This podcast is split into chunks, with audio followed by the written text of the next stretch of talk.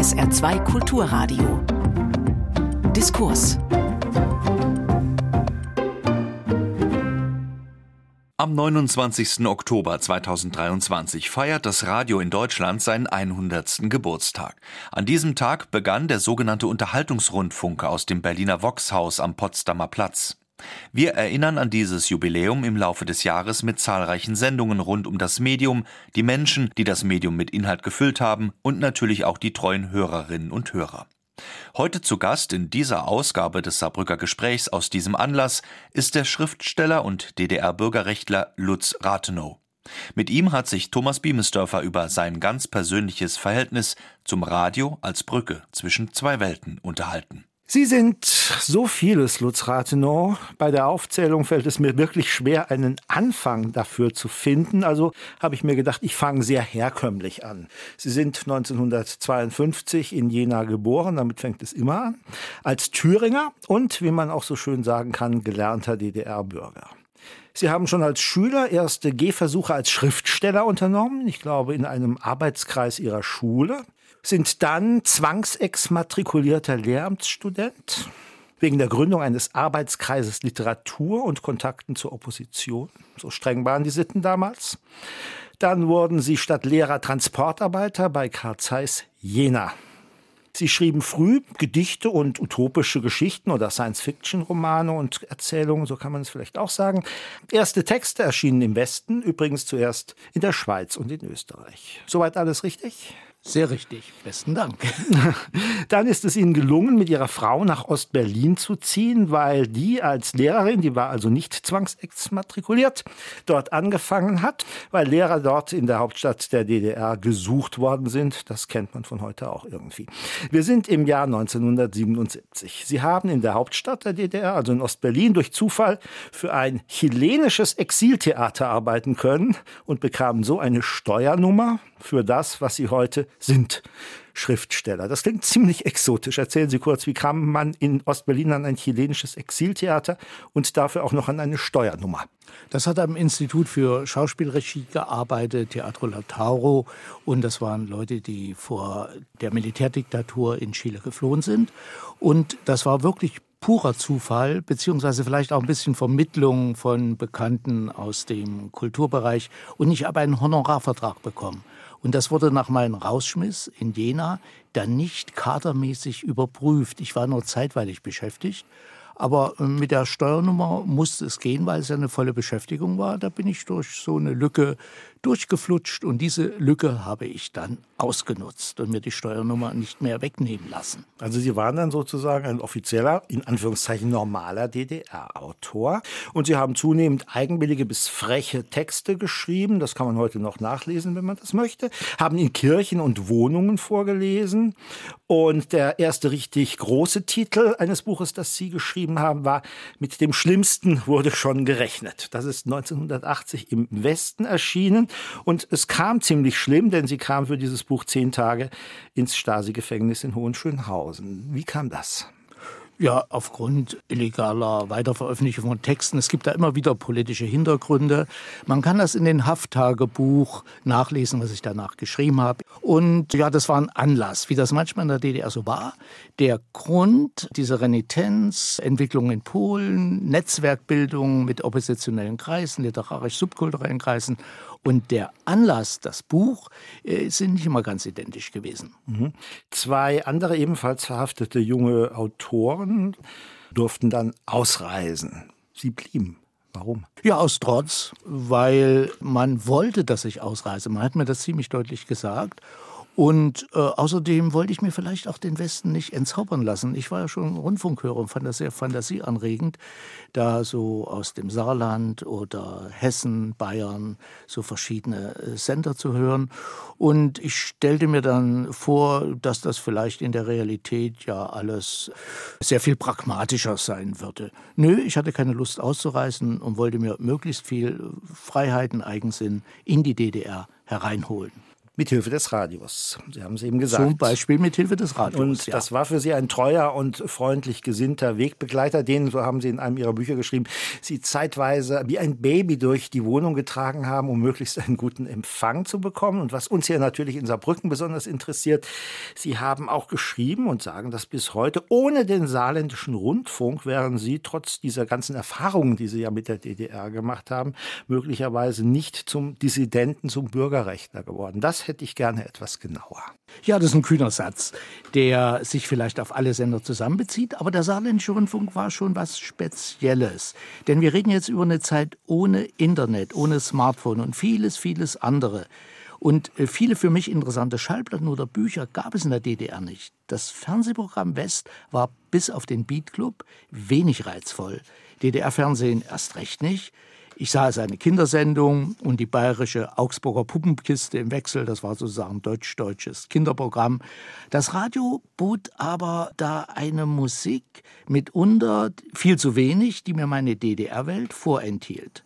Und nur so ist es eigentlich zu erklären. Der Mangel an Rolling Stones, The Who, Jimi Hendrix und anderen erklärt wirklich die Tatsache, dass ich eine Weile versuchte, jeden Tag 18 Uhr dann die Sendung Hallo Twen, moderiert von Manfred Sechsauer auf dem saarländischen Rundfunk zu hören und bekam auch mit, es ging nicht nur um die Musik, die Sender schwankten, das Ganze war so wie ein Gesamtkunstwerk. Jede Sendung wurde zum Hörspiel an sich und auch die eigenwilligen Kommentare des Moderators, der äh, Selbstbewusstsein ausstrahlte, keine Anordnung äh, von oben, was er zu sagen hatte zu den Titeln.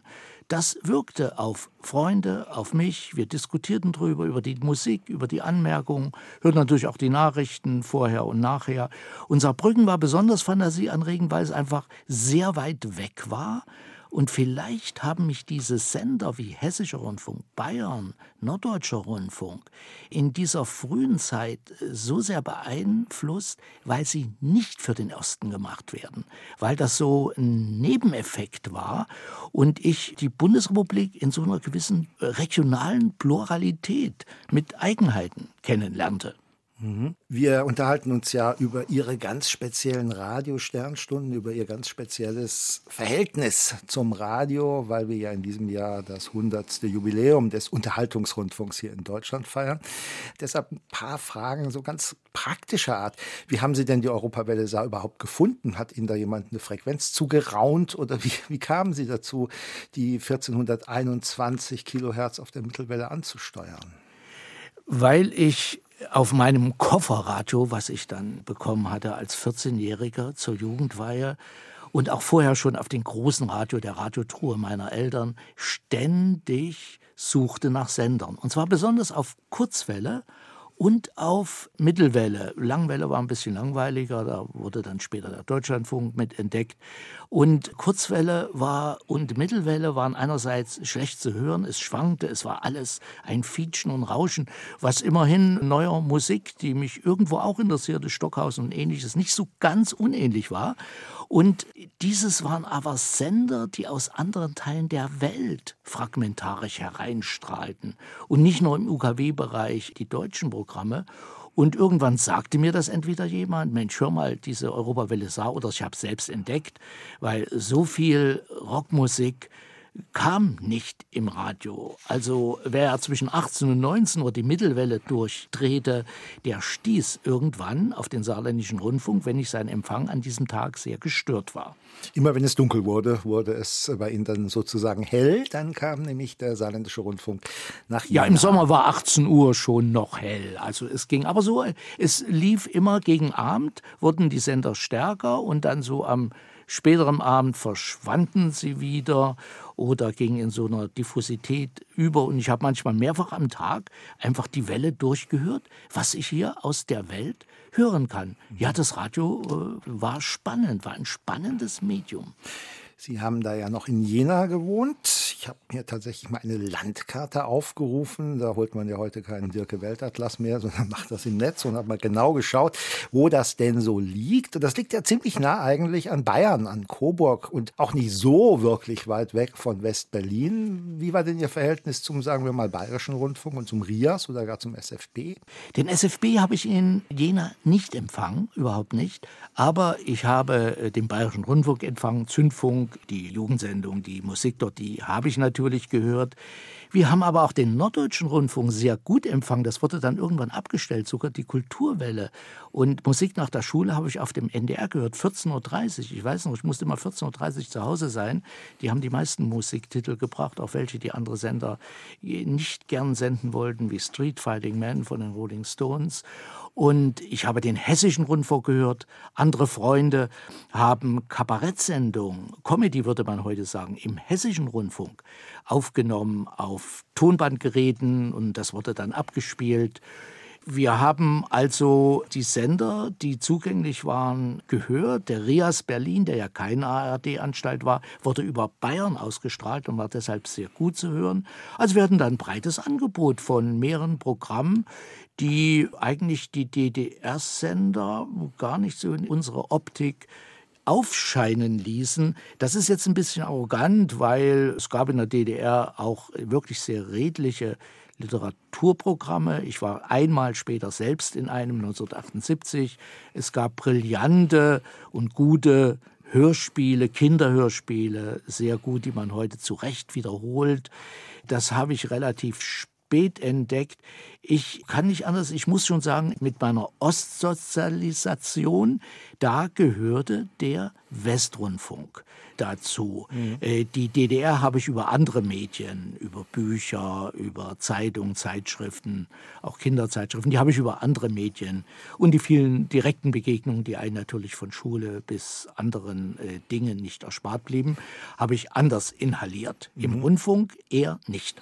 Auch nicht DT64, das ja dann später zu einer deutschlandweiten Weltberühmtheit gelangte, als es darum ging, es zu retten, sozusagen. DT64 steht ja für Deutschlandtreff 64. Das war so ein Jugendtreffen, ein internationales, dem die damalige DDR-Regierung eine eigene Radiowelle spendiert hat. Und das blieb dann ja auch ein bisschen. Das Jugendradio ist ja heute sogar noch Kult, kann man sagen. Welches Verhältnis hatten Sie denn dazu? Ja, ich habe nach 1990 es auch richtig gefunden, dass man versucht, das zu retten. Damals war das nur ein kleines Segment im DDR-Rundfunk und sie haben einfach zu wenig Rocktitel gesendet. Und Rolling Stones wurden meines Wissens in den 60er und 70er Jahren erstmal gar nicht gesendet. Das hat sich dann in den 80er Jahren dann mit DD64, die erst ab 86 ein eigenes Programm hatten, geändert. Da war das Radio als Medium für Musik für mich nicht mehr so wichtig. Da hatte ich andere Möglichkeiten, mir Schallplatten aus den Westen, die es in der DDR nicht gab, zu besorgen. Und ich war musikalisch auch ein bisschen breiter, jazziger aufgestellt. Und es war mir damals, DD64 habe ich nicht sehr ernst genommen. Da würde ich jetzt gern was Originelleres sagen, aber es war so. Kann man sagen, äh, mit Speck fängt man Mäuse und mit Pop- und Rockmusik hat man den Lutz Rathenow gefangen, sozusagen auf die Westseite gelockt. Ja, das könnte man so sagen, wenn es hinreichend Speck gegeben hätte. Aber es war ja eher sehr anstrengend. Aber es war eine lustvolle Anstrengung, dass man von Sender zu Sender springen musste, um die wenigen Musiksendungen wirklich sich herauszupicken. Deswegen hörte ich ja saarländischen Rundfunk eine Weile so intensiv und fast täglich, weil das nicht überall im Angebot war. Und ich muss jetzt eins ganz offen sagen, ich bin nicht repräsentativ. Wir reden jetzt auch von einer Generationserfahrung. Meine Eltern fanden sehr viel mehr im Westfernsehen und gelegentlich auch im Rundfunk, ihren Roy Black und Freddie Quinn und Heinche, die ich alle noch ätzender fand als ostdeutsche Schlager, die ich letztlich auch kaum hörte. Und äh, insofern war das eine Musik, die ja auch eine gewisse Rebellion gegenüber bestimmten konservativen Vorstellungen im Westen verkörperte. So fühlte ich mich nicht so gefangen oder ich ließ mich gern fangen. Aber ich gebe zu, Natürlich hörte ich dann auch die Nachrichten und politische Inhalte immer mehr, vorher, nachher. Und wo war die Situation, wo das Westradio eine größere Glaubwürdigkeit bekam? Das war natürlich der Gegencheck mit der Realität, also Krisensituationen, wie zum Beispiel 68, als die Warschauer Pakttruppen äh, den Prager Frühling beendeten. Und da war die Berichterstattung im Westradio, ob saarländischer Rundfunk, ob Bayern vielleicht ein bisschen konservativer durchwirkt oder ob NDR etwas linker manchmal angehaucht. Das war authentischer, es war einfach wirklichkeitsnäher und das überzeugte uns sozusagen Schritt für Schritt und ja, irgendwann waren das eher meine Sender als die in der DDR, wo vielleicht ganz fähige Redakteure dazu gezwungen worden sind, langweilige Verlautbarungen zu verlesen. Und vom Fernsehen, aktuelle Kamera, da will ich jetzt gar nicht erst reden. Hat sie also demnach, wenn ich das so fragen darf, äh, das Hören des Westradios auch politisch geprägt, beeinflusst? Naja, auf verschiedene Weise. Also erstens mal ist Hören ein aktiverer Akt, als sich hinsetzen und vom Fernsehen berieseln zu lassen. Und einfach das Suchen der Sender. Dann, es kam auch eher Außenseitersendungen. Also nicht nur die eine neue Platte der Beatles oder der Stones im NDR wurden äh, vorgestellt. Ich hörte dann auch die ersten äh, Hörspiele. Ich kann mich daran erinnern, über die Frage, was hat sich eigentlich im Rundfunk so richtig beeindruckt? Da war es zum Beispiel eine Hörspielfassung im NDR von Ray Bradbury, wie ein Zimmer immer enger wird oder wie in eine Tapete dann die Besucher des Zimmers hineingesaugt werden und von den Löwen, die auf der Tapete scheinbar zu sehen sind, gefressen werden. Und es waren also die suggestive Wirkung des Hörens. Also das hat mich politisch insofern beeinflusst und nicht nur mich, weil wir im Rundfunk mehr differenzierte Dinge erfahren haben, da wir ja die Zeitungen, die bundesdeutschen Zeitungen, nicht lesen konnten. Erst in den 80er Jahren waren mir die über westdeutsche Journalisten in Ostberlin dann zum Teil auch zugänglich. Bei Bradbury kam natürlich der Science-Fiction-Autor Lutz Rathenow auf seine Kosten. Aber Radio, Sie haben ja eben schon diese albtraumatischen Bilder, die da in Ihrem Kopf entstanden sind, geschildert, erzeugt ja nicht nur solche, sondern generell Bilder im Kopf. Und mich würde mal interessieren, wenn Sie die Europawelle Saar gehört haben, wie haben Sie sich eigentlich ja, den saarländischen Rundfunk oder Saarbrücken oder das Saarland so vorgestellt in ihrer doch sehr abgeschlossenen Welt? Ja, es hat zwei äh, Dinge kombiniert. Saar, ein Fluss, so wie in Jena, da ist ja auch ein Fluss, oder die Elbe. Flüsse war etwas, was ich immer sehr sympathisch fand. Brücken ist auch eine sehr sympathische Assoziation. Ja, so etwas burgähnlich, so als Kind glaube ich, ich habe äh, Europawelle sah, ich habe das ziemlich früh gehört oder ich habe so im Rundfunk Dinge schon gehört, als ich die Sendung noch nicht intensiv verfolgt habe. Und das hing auch mit Langeweile an Sonntagen zum Beispiel zusammen. Was macht man da, um da rauszukommen? Die Eltern wollen mit einem spazieren gehen. Man kennt die Wege, man will das nicht.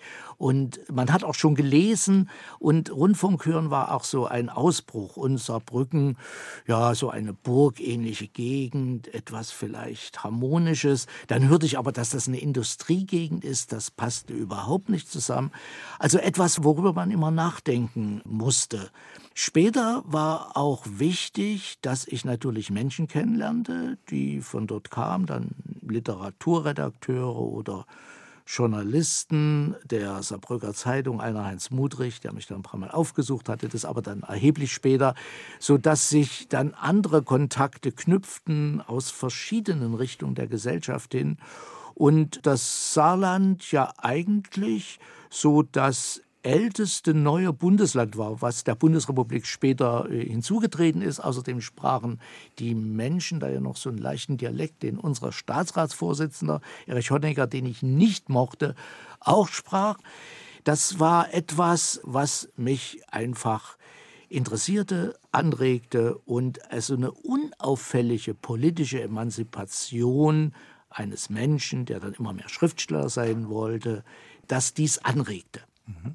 Sie haben irgendwo mal geschrieben, dass Ihnen am Saarland ja auch gefallen hat, dass es nicht so protzig und so reich erschien wie andere Teile Westdeutschlands.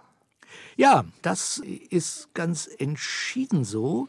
Das, ja, was waren die großen westdeutschen Städte? Das war München und Hamburg. Die kannte ich auch aus den Fernsehen. Da war noch Köln dazu. Aber Köln ist schon nicht so protzig. Das kann man für Köln eigentlich schon nicht sagen. Ganz am Anfang habe ich auch Radio Luxemburg gehört, aber das war doch sehr kommerziell geprägt und mir ein bisschen zu fröhlich und die Werbung störte auch. Und auf Kurzwelle, es kamen so viele deutsche Schlager dazwischen, war aber in der DDR eine Weile sehr populär, Radio Luxemburg, da es auch gut zu empfangen war. Ich bin dann, um nochmal meine Abhängigkeit von solchen Sendern zu schildern, mit den Eltern nicht mehr in den Urlaub an die Ostseeküste gefahren, wo diese Sender nicht zu empfangen waren. Ich bin einmal aus dem tiefen Osten bei Görlitz, habe ich vorzeitig so einen Zeltaufenthalt abgebrochen, weil es nur dort die deutsche Welle zu empfangen gab auf Kurzwelle und das fand ich wirklich etwas wenig für mein tägliches Rundfunkhörbedürfnis. Und da ging es nicht mehr nur um Musik, da ging es auch um Nachrichten hören zu wollen oder andere Dinge hören zu wollen. Ich wollte einfach, ich wollte und will einen akustischen Dialogpartner, mit dem ich gar nicht so direkt immer zurecht sprechen kann, der zu mir redet und mir Dinge anbieten und wo ich entscheiden kann, ich höre jetzt zu oder ich höre jetzt nicht zu.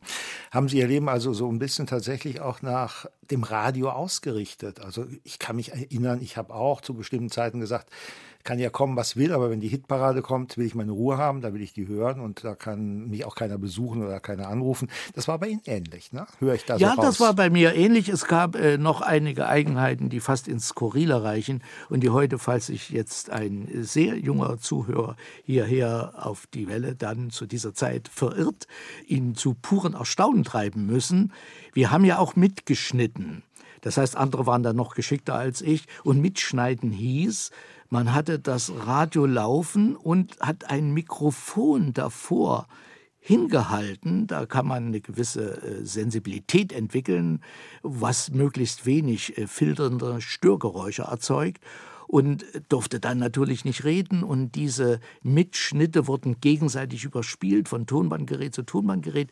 Das war eine eigene Kultur. Ich habe da übrigens dann selbst ein, zwei Titel erfunden, die ich aus den Störgeräuschen des Radios, der Kurzwelle, mit meiner eigenen Stimme zurechtgemixt habe und die ziemlich merkwürdig klang und die einige andere Freunde dann aber als äh, experimentelle Titel einer experimentellen Gruppe The Eye akzeptierten. Das haben Sie erfunden, das habe ich gelesen. Das Sie haben eine eigene Band erfunden, auch in die Hitparade hineingeschmuggelt. Und in unsere Hitparaden, die wir untereinander schrieben. Und äh, wir schrieben die fünf, sechs Hitparaden gegenseitig ab und machten dann so eine Gesamthitparade drin. Mhm. Und irgendwann tauchte die Gruppe auf. Ja, aber ich kann es leider nicht belegen, weil diese Bänder in der Zwischenzeit entsorgt worden sind und sie waren auch von so schlechten Erhalt, dass man heute dem nicht mehr viel würde entnehmen können. Aber ich bin ziemlich froh, dass ich einen Bruder im Geiste in Ihnen hier gerade entdecke, denn ich habe auch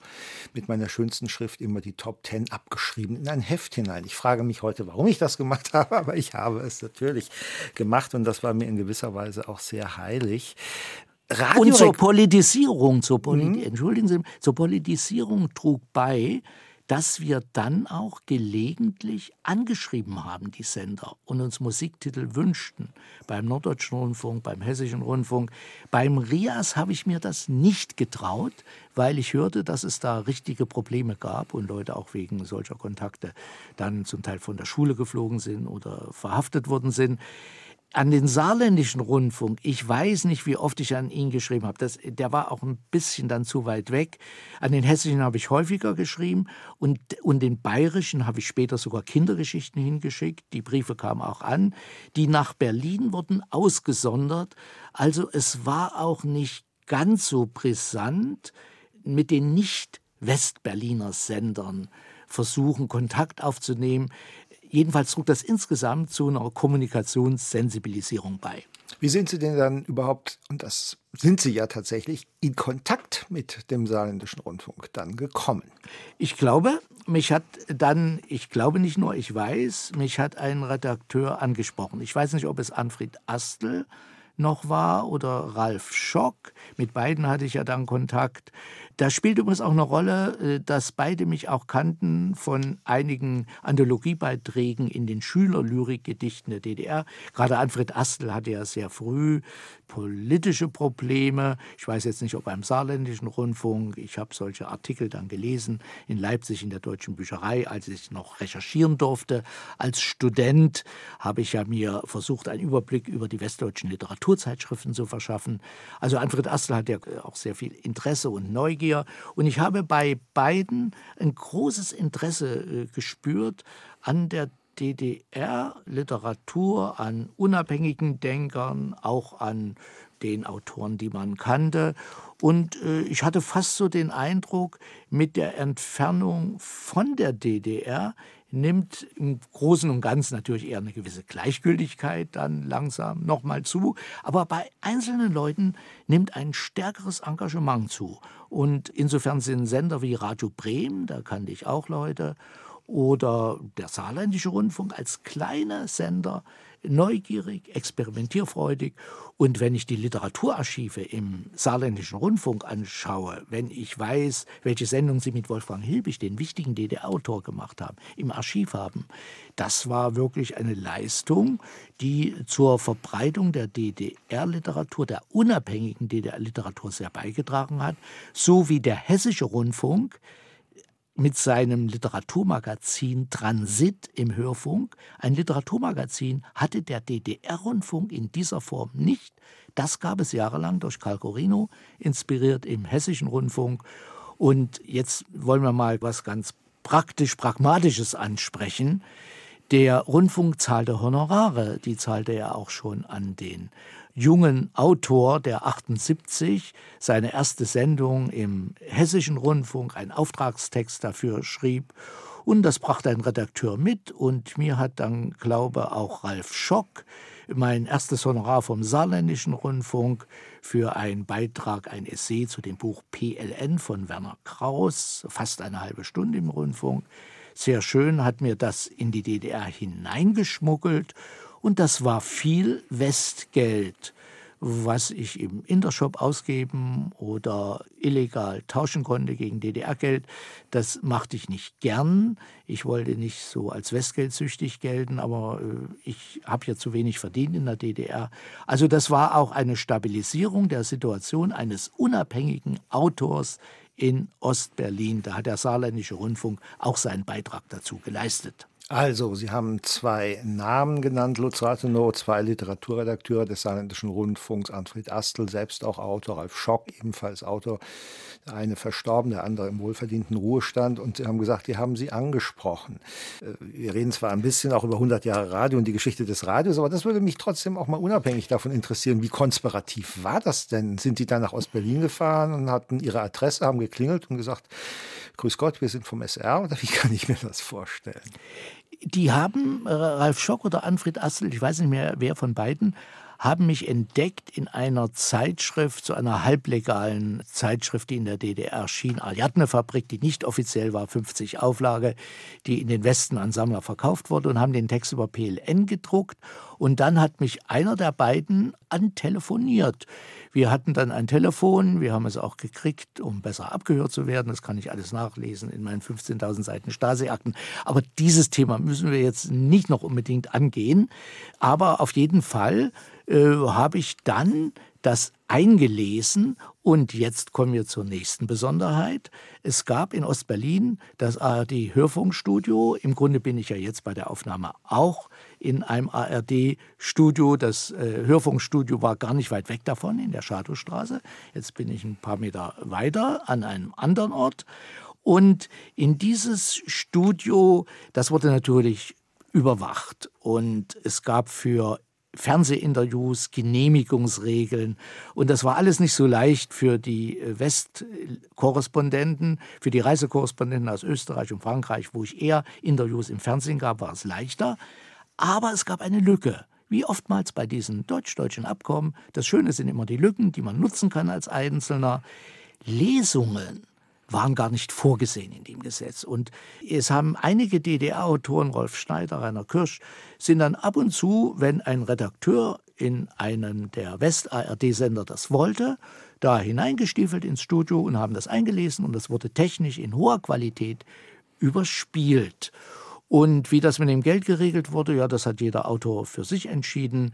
Ich habe dann diese Lesung nicht über das Büro für Urheberrechte mehr äh, abgerechnet, weil ich ansonsten die Texte ja nicht veröffentlichen durfte und ich auch schon sehr viel Ärger hatte. Jedenfalls habe ich auch hier wieder das Gefühl gehabt, ich arbeite für die ARD, für einen Rundfunksender, in dem Fall für den Saarländischen Rundfunk. Ich mache eine Aufnahme. Es ist eine Zusammenarbeit. Es ist nicht so wie beim Fernsehen, da kommt mal eine Kamera, stellt ein paar Fragen, es gibt ein kurzes Interview und da werden dann zwei, drei Sätze daraus gesendet und dann ist fertig. Nein, man hatte beim Rundfunk die Möglichkeit, das eigene Arbeitsergebnis stärker bestimmt vorzutragen. Es war ja mit dem Einsprechen nicht getan. Das Band, das war ja damals noch eines, also das Tonband, musste ja dann auch seinen Weg zum saarländischen Rundfunk finden über die Mauer hinweg. Und äh, Ralf Schock hat äh, erzählt oder geschrieben, das ging über das Diplomatengepäck der ständigen Vertretung. Das ging also tatsächlich äh, ganz konspirativ in einem Diplomatenkoffer dann Bahnhof Friedrichstraße über die Grenze. Also ich glaube an diesem Punkt, dass er recht hat, dass vieles über Diplomatenkoffer beziehungsweise über die spezielle Grenzempfehlung für die akkreditierten Journalisten, die keine Diplomaten waren, die aber im Grunde auch offener waren. Ich hatte zu mehr Journalistenkontakt als zu Diplomaten. Da ging vieles, Bücher, Belege, Geld, also Dinge, die in der DDR sehr halfen, den oppositionellen Gruppen. Aber im ARD-Studio, diese Aufnahmen wurden auf offiziellen Kanälen überspielt. Die Aufnahme ist dann ganz legal beim saarländischen Rundfunk äh, gelandet. Ich weiß bei den Rundfunkeinspielungen auch von keinen Protest der DDR stellen. Die haben alles mitgeschnitten. Die haben übrigens auch die Texte zum Teil verschriftlicht, was die im Rundfunk hörten. Es gibt auch Texte, die ich bei zwei, drei Sendern las. Die werden dann in zwei, drei Fassungen wieder von verschiedenen MFS-Mitarbeitern mitgeschnitten. Das ist auch äh, literaturwissenschaftlich ganz anregend, was da so optisch entsteht. Aber in dem Fall hatte ich wirklich eine offizielle Lücke. Das Problem war, das ARD-Studio zu betreten Einmal wollte mich jemand kontrollieren, da sagte ich dann, naja, ich werde dann mit Fritz Pleiten, der gerade dort der äh, Chef im ARD-Studio war, werde ich das dann darauf hinweisen und er wird das dann eventuell vorbringen. Da hat er das wieder sein lassen. Das war ihm auch zu niedrigschwellig, wenn es nur um Literatur ging, wenn daraus dauernd politische Aktivitäten geworden wären, war ihm das niedrigschwellig. Was geschmuggelt wurde, waren die Briefe, die ich nebenbei abgab an die Westsender, an Verlage, an andere, denn die Briefe durften auch unkontrolliert über die Grenze. Und da war das ARD-Studio wieder ganz besonders wichtig, weil dort war immer jemand da, nicht nur eine Redaktion, wo man auch im Lande oft unterwegs war, sondern äh, da habe ich manchmal auch unter dem Vorwand einfach stillschweigend einen Brief liegen lassen. Und er war vielleicht ein neues Manuskript für Ralf Schock oder vielleicht auch für den äh, Redakteur im Hörspiel. Hörspiele habe ich ja auch gemacht, nicht so viele, leider jetzt nicht für den saarländischen Rundfunk. Und das war für mich auch ein zunehmend anregendes Medium. Also das Hörspiel, das Feature gehörten auch zu meinen Interessengebieten. 100 Jahre Radio in Deutschland. Der Geburtstag ist am 29. Oktober diesen Jahres. Darüber unterhalten wir uns mit Lutz Rathenow nicht über 100 Jahre, aber über die persönlichen Radiosternstunden dieses Schriftstellers. Sie haben vom Hören erzählt, Sie haben vom Machen erzählt. Generell als Literat, man sagt ja immer, Radio und Literatur sind äh, ziemlich unzertrennlich und leben gut mit und voneinander. Sie haben ja auch schon einige Radiomacher erwähnt, die für Sie wichtig waren. Wie ist das Verhältnis des Literaten zum Radio? Ja, es hat mich vielleicht mehr geprägt, als ich das im Ansatz überhaupt wollte. Das Radiohören war ein Äquivalent zu meinen Öffentlichkeitsmöglichkeiten in der DDR bei Lesungen. Und ich stelle das in der Struktur vieler Texte fest, dass sie für, ja, so wie Mini-Hörspiele, selbst wenn es Prosamonologe sind, äh, angelegt sind, dass sie eher knapper sind als länger. In den letzten Jahren sind deswegen auch einige Texte wieder etwas länger geworden, wo sie dann doch mehr auch für das Lesen geschrieben worden sind. Also das Radio hat mich in dieser Weise auch äh, sehr beeinflusst. Und natürlich auch das Denken in Szenen, in Dialogen. Wenn ich durch die Stadt gehe oder im Zug sitze, im Speisewagen zwischen Berlin und Dresden und zurück, zehn Jahre lang hin und her gefahren bin, weil ich dort in Dresden eine interessante Arbeit hatte, da höre ich zu. Das ist dann auch wie ein Hörspiel. Ich versuche Geschichten weiterzudenken. Also ich bin sehr zum Hörer geworden. Und da spielt das Radio die entscheidende Rolle. Das hat vielleicht auch Verluste. Könnte man jetzt über das reden, was ich nicht so will. Ich brauche Anregung, ich brauche keine Stille, mitunter als Entspannung etwas, aber ich will die Anregung und das Radio mit seinen Programmen, die nicht nur Musik permanent ausstrahlen, das fände ich dann nervend. Das Radio liefert das. Mhm. Auch heute. Wir sind ja alle so ein bisschen, die wir uns mit dem Jubiläum 100 Jahre Radio beschäftigen, auch auf der Suche nach ganz speziellen Radiomomenten, sei es bei einem selbst, sei es bei anderen.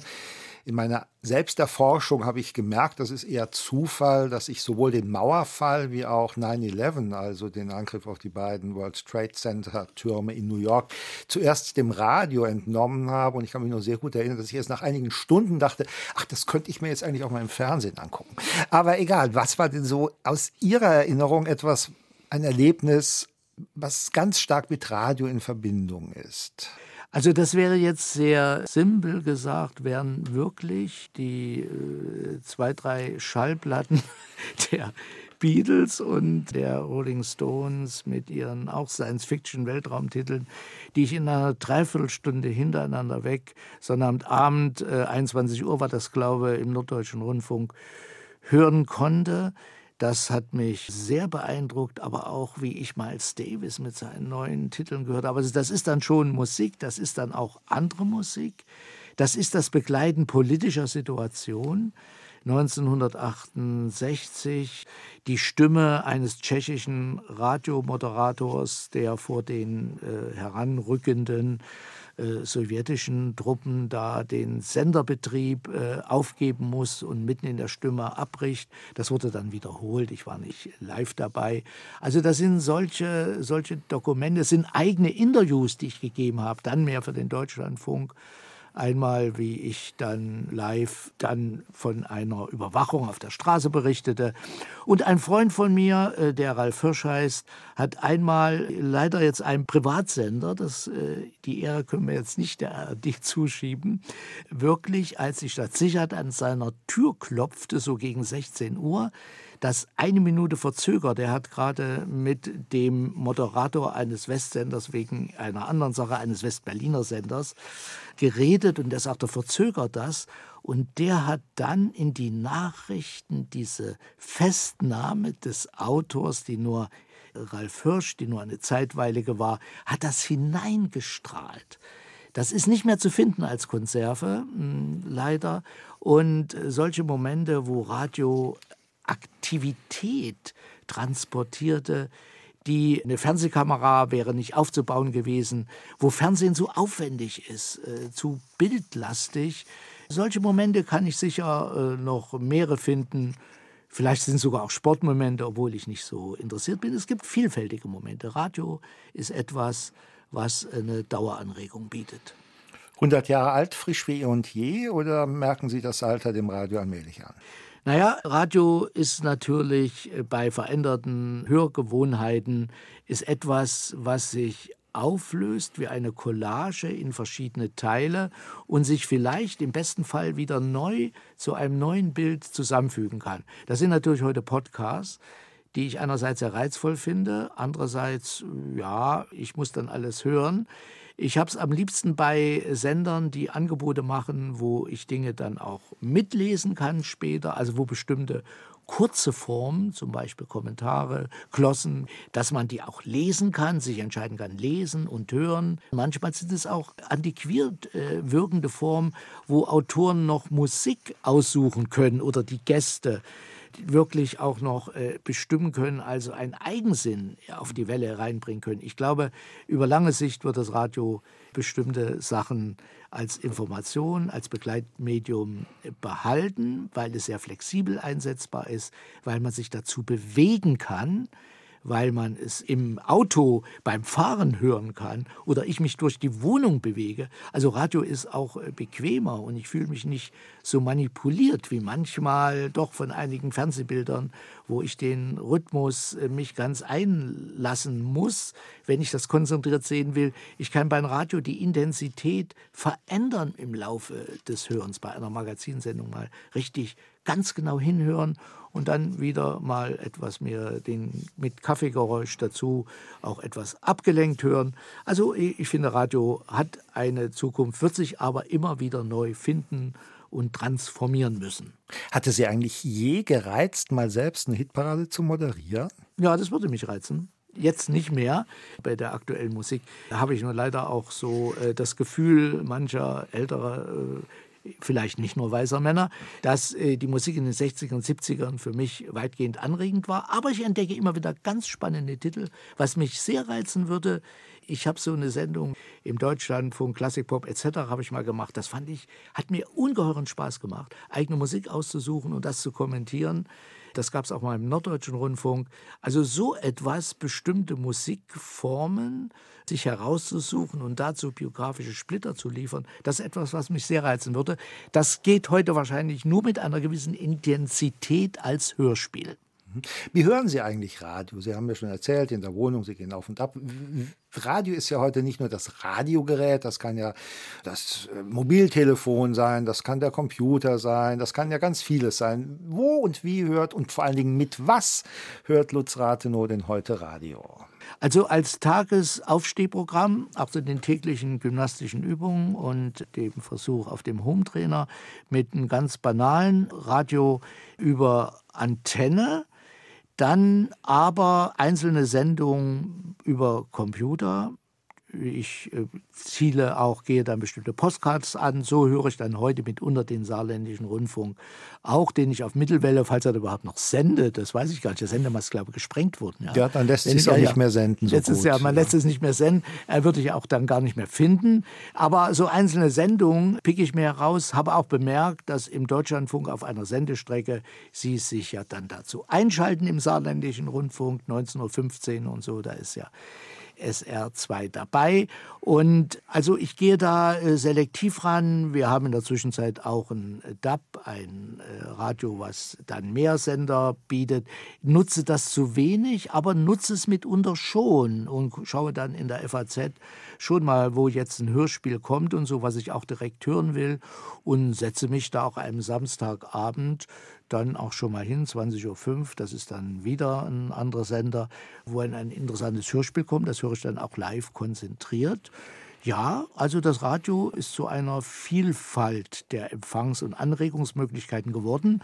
Oder ich lese mir dann bei dieser Sendung, beim politischen Feuilleton, da lese ich mir dann auch mal den Text durch. Das gibt es auch. Das nehme ich auch gern als zusätzliche Möglichkeit. Und ich fände es sehr gut, wenn diese föderalen kleineren Sender doch wirklich, wenn sie auch alle ähm, es immer schwerer haben werden, als Vollprogramme sich erhalten zu können, wenn sie wirklich Möglichkeiten gewinnen, redaktionelle Arbeit machen zu können, die sich über Ankündigung von Veranstaltungen in der Region hinausgeht, die auch es den Redakteuren eine Möglichkeit gibt, den föderalen Eigensinn der Bundesrepublik der sie eigentlich manchmal unübersichtlich, aber eigentlich stark und reizvoll macht durch ihre Vielfalt, wenn das im öffentlich-rechtlichen Rundfunk sich auch weiterhin lange ausleben kann. Jetzt kommt mal ganz kurz die Nähe zu Frankreich hier in dieses Gespräch hinein, die der saarländische Rundfunk hier hat. Sie sind ein Homme de Lettres, aber in gewisser Weise auch ein Homme des Ondes, wie ich jetzt gelernt habe. Was wünschen Sie dem Radio denn zum Geburtstag? Ich wünsche den Radiohörer die mehr als Musik hören wollen. Ich wünsche dem Radio die Möglichkeit, sich auszuprobieren, experimentieren zu können. Und Saarbrücken ist etwas, was ich bei meinem letzten Besuch in Saarbrücken wieder festgestellt habe, wo ich Assoziationen sehe zu meiner Zeit in der DDR. Ich weiß jetzt nicht, ob das eine ist, die Ihnen so ganz sehr gefallen wird. Doch, eigentlich viele schauen nach Luxemburg, weil es Luxemburg ökonomisch ein bisschen besser geht als jetzt dem Saarland. Und da entdecke ich aber auch so in dieser kreativen Sehnsucht, Dinge auch verändern zu wollen, sich nicht nur anzupassen, äh, ist das Radio ein Begleiter, was mit sehr viel weniger Geld sehr viel mehr Dinge ausprobieren kann auf äh, verschiedene Formen, auch der Interaktion mit den Hörern. Ich wünsche halt über Formen nachzudenken, wo Hörer sich einbringen können, gleichzeitig, dass Dinge ausgestrahlt werden, kurze Hörspiele, die vielleicht nicht mehr nur auf den traditionellen Sendeplätzen ausgestrahlt werden. Also ich wünsche einfach äh, das Radio als Experimentierraum über klassisches Radio hinaus nutzen zu können und zu dürfen und bin da zuversichtlich, weil ich chronisch optimistisch sein will und mir eine Welt ohne Radio gar nicht vorstellen kann. 100 Jahre Radio in Deutschland. Soweit ein Gespräch mit dem Schriftsteller und DDR-Bürgerrechtler Lutz Rathenow zu seinen ganz persönlichen Radio-Sternstunden. Das Gespräch führte Thomas Biemesdörfer.